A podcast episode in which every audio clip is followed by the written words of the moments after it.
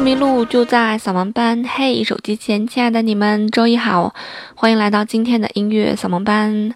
开始前呢，同样做一个广告。如果你喜欢我的节目呢，欢迎关注我的新浪微博。我的新浪微博叫兔小芳啊，然后杠方月，就是那个加微的，就是我啊。那在我的新浪微博上面呢，会不定期的去做一个抽奖的活动。今天呢，我们要跟大家介绍一位音乐家。这位音乐家呢，是一位富二代音乐家。他们家富到什么样的程度呢？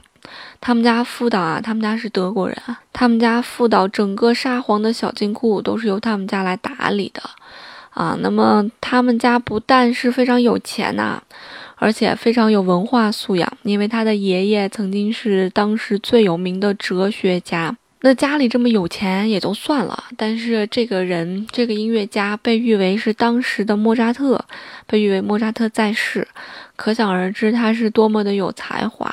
那你可能会觉得他这些被人誉为的当时的莫扎特，可能只是当时的人的一个阿谀奉承啊。但是他写的一些作品啊，他创作的一些作品，直到现在呢都是非常流行、非常受大家喜欢的作品。比方说，他写过一首非常有名的合唱作品，叫做《乘着歌声的翅膀》。再比方说，在我们的婚礼上常会用到他的那首婚礼进行曲。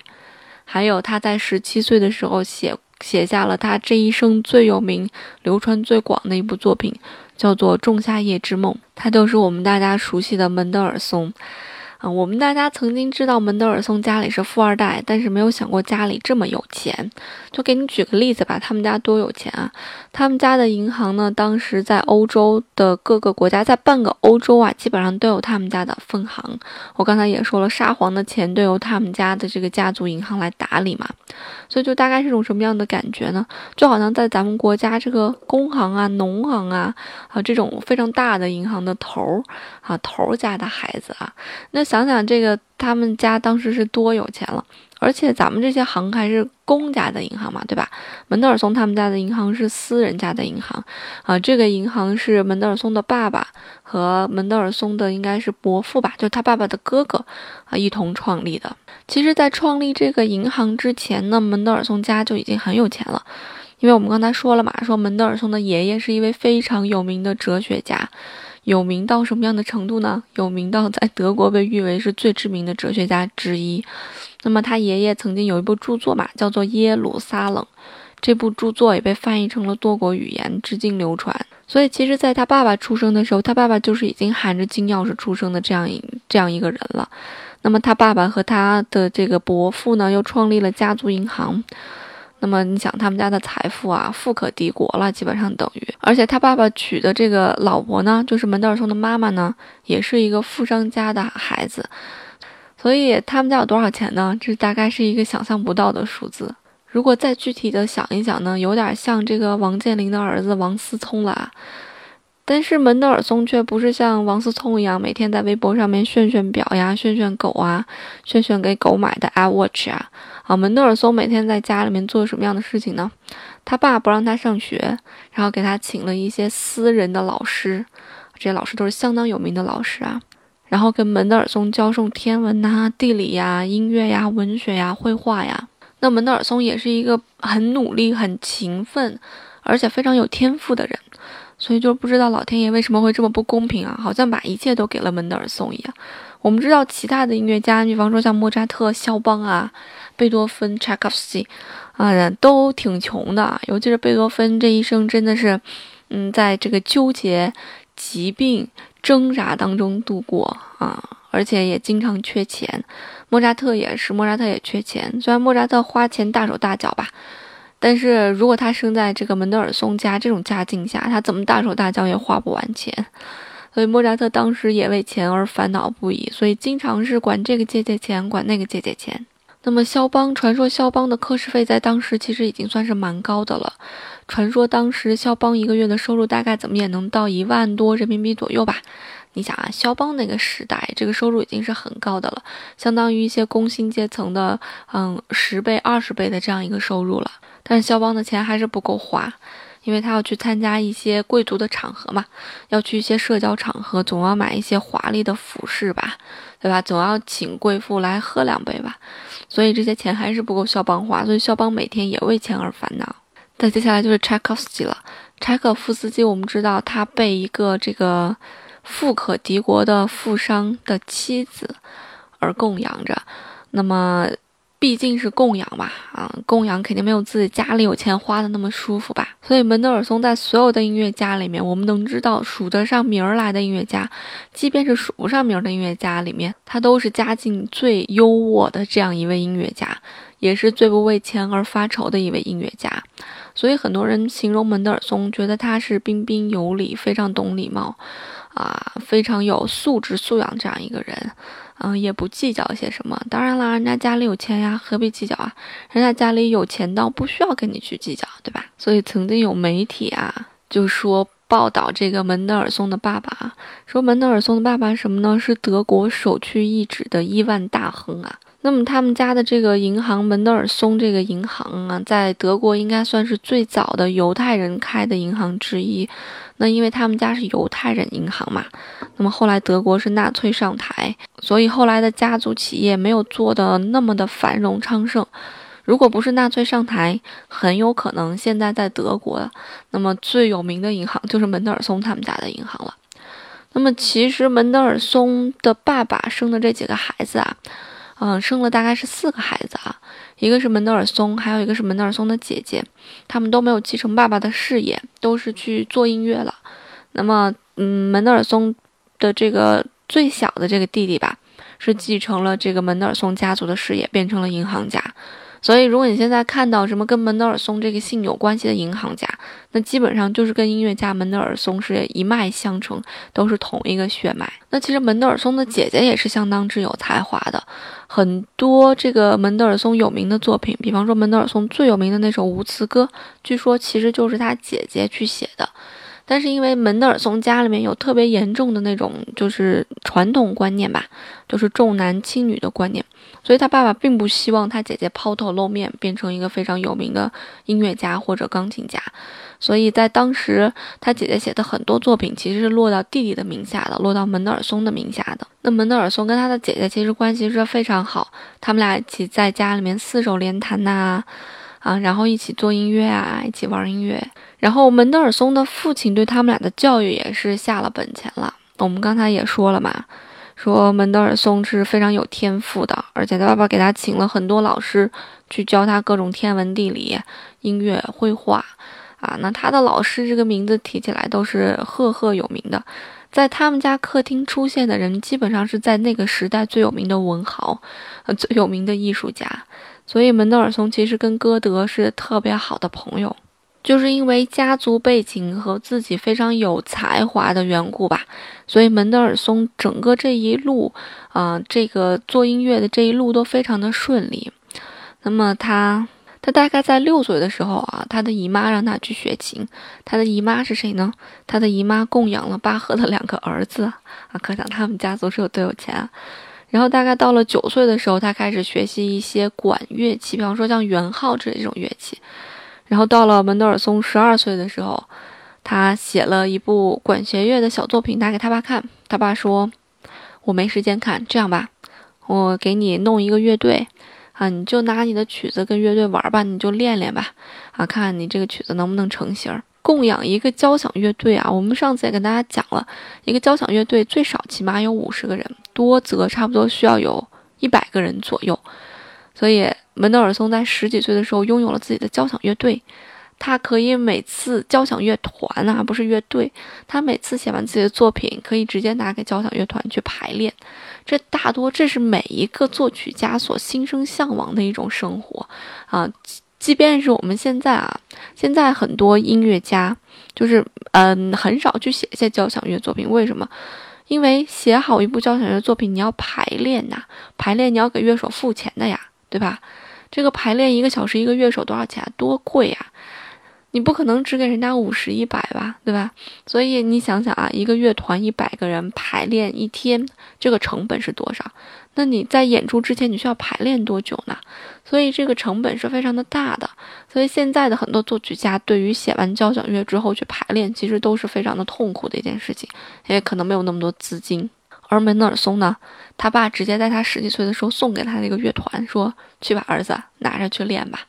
所以在十七岁的时候，门德尔松写下了他这一生最最有名、非常具有才华的一部序曲，叫做《仲夏夜之梦》。尽管我们听起来这些有钱人做的事情都比较的夸张，嗯，大家总是觉得这种有钱人家里面孩子就是纨绔子弟，然后一天不干什么正事儿，就知道玩，因为家里有钱嘛，呃，什么都不管不。但是显然。这些不好的品质一个都没有在门德尔松身上发生。门德尔松呢，没有让别人觉得他是一个纨绔子弟，每天只知道玩儿。门德尔松却利用了他爸爸给他的这些资源与这些优势，变成了在当时非常非常顶尖的这样一个艺术大家。所以他其实很早就成名了。他在十七岁写到这个《仲夏夜之梦》的时候，他已经是非常有名望、非常有声望了。那么到了二十岁的时候，他爸爸建议门德尔松要出去看一看，然后让他去旅行。所以门德尔松就开始到处旅行，一边旅行，一边演出啊，一边参加一些上流社会的一些活动。其实你会觉得，哦，这种生活好像是我羡慕的一种生活。但是对于门德尔松来讲，其实也是一个痛苦的生活吧，因为总是在这个上流上流这个阶层穿梭，总是要应付很多事情，所以他其实没有太多的时间来静下心好好的创作。所以他的很多创作基本上都是在这个呃路上完成的。所以为什么叫他这个当代的莫扎特呢？其实跟这个也有关系，因为莫扎特写作品写得很快嘛，门德尔松写作品也写得非常的快。门德尔松真的是一个兴趣广泛、才华过人的人呐，不管是文学、艺术、美术，还有语言，每一个方面都有极高的天赋啊。所以门德尔松的爸爸常常开玩笑说：“我曾经是一位非常有名的哲学家的儿子，而我现在是一个非常有名的音乐家的父亲啊。”尽管门德尔松的这个爆红吧。在欧洲有这么高的一个地位，在德国有这么高的地位，肯定跟他的家族、跟他爸爸、跟他爷爷是分不开的。但是他能有这样的地位，有这么高的地位。肯定还是因为他自身的才华与自己的努力是分不开的。你想，人家精通音乐、精通美术、精通语言，就你们会的我都会，你们不会的我也会。你们只是会而已，而我是精通。我的老师是谁？我的老师是当时最有名的文人、最有名的画家。我们家客厅来的都是谁？我们家客厅来的人都是你们只能在课本上见到的人。所以生在这样一种环境之下，不想成为大家都是一件很难的事情。当然，门德尔松成为大家之后，他也做了很多贡献。比方说，他自他最大的一个贡献就是重新把巴赫带到了大家的生活当中来。其实，在门德尔松之前，巴赫去世之后这一段时间，巴赫的作品在欧洲是没有什么影响力的。那么，直到门德尔松发现了巴赫的《马太受难曲》，他当时是一个指挥家嘛，他指挥乐乐团演奏了巴赫的这部作品之后，让巴赫这个人重见天日的感觉。啊，所以是他重新发现了巴赫作品的价值，这是他的第一个贡献。那么他的第二个贡献呢，就是成立了一个音乐学院，这个音乐学院叫做莱比锡音乐学院，至今还存在。因为他想培养更多的这个艺术上面有造诣的年轻人，所以他成立了这样一个音乐学院。所以如此看来，这个门德尔松的一生真的是很完美的一生，很多人羡慕的一生，很多甚至有钱人都会羡慕的一生，因为很多有钱人是暴发户嘛，对吧？只是有钱不能彰显身份，所以大家才会去买这个奢侈品，来去和这个穷人来区别开自己和穷人之间的差别嘛，对吧？奢侈品它的意义本身就在这儿，而门德尔松不一样，他不需要由任何。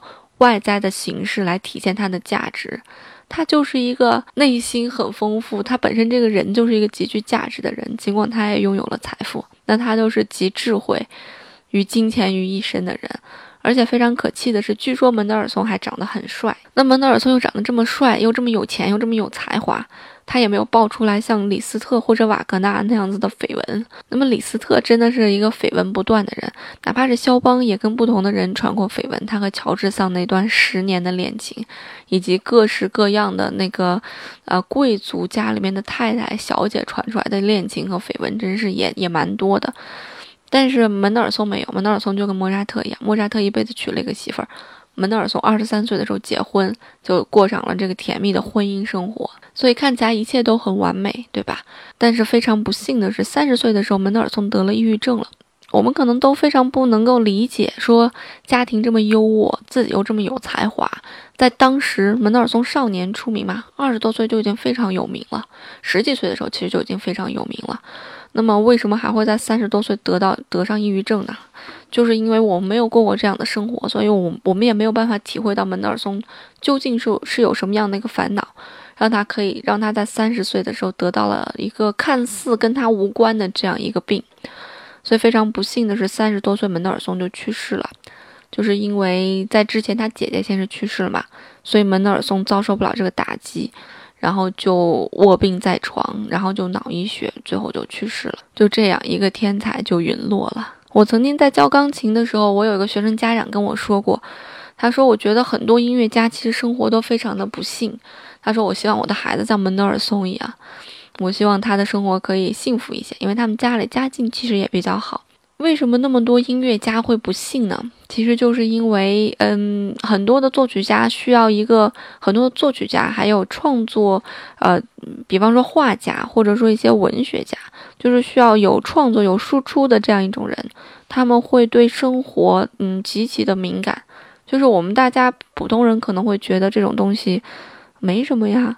但是对于他们来讲，他们就会有联想到很多和自己的情感相关、和别人的情感相关的一些不好的事情，这样才能够促使他们能够去创作。所以，其实对于一个创作者来讲，他的创作、他的情感一般都是最细微、最悲伤的，他们能够感觉到；最大、最细微、最小的快乐，他们也能感觉到。而且，他们可以把快乐和悲伤放大很多倍。所以，常说天才和疯子只有一线之差嘛。我觉得这个是肯定的，还有就是吸毒，对于很多音乐家和艺术家来吸毒，这其实是他们自我刺激的一种方式嘛。好了，今天跟大家聊了这么多门德尔松，可能大家也是对门德尔松的背景是震惊了，因为我们通常知道他们家有钱，但是却不知道他们家这么有钱。那明天呢，会跟大家一起来分享一下门德尔松的作品，让你知道他是一个不仅有钱，而且非常具有才华的一个人。那我们明天见啦！Thank you.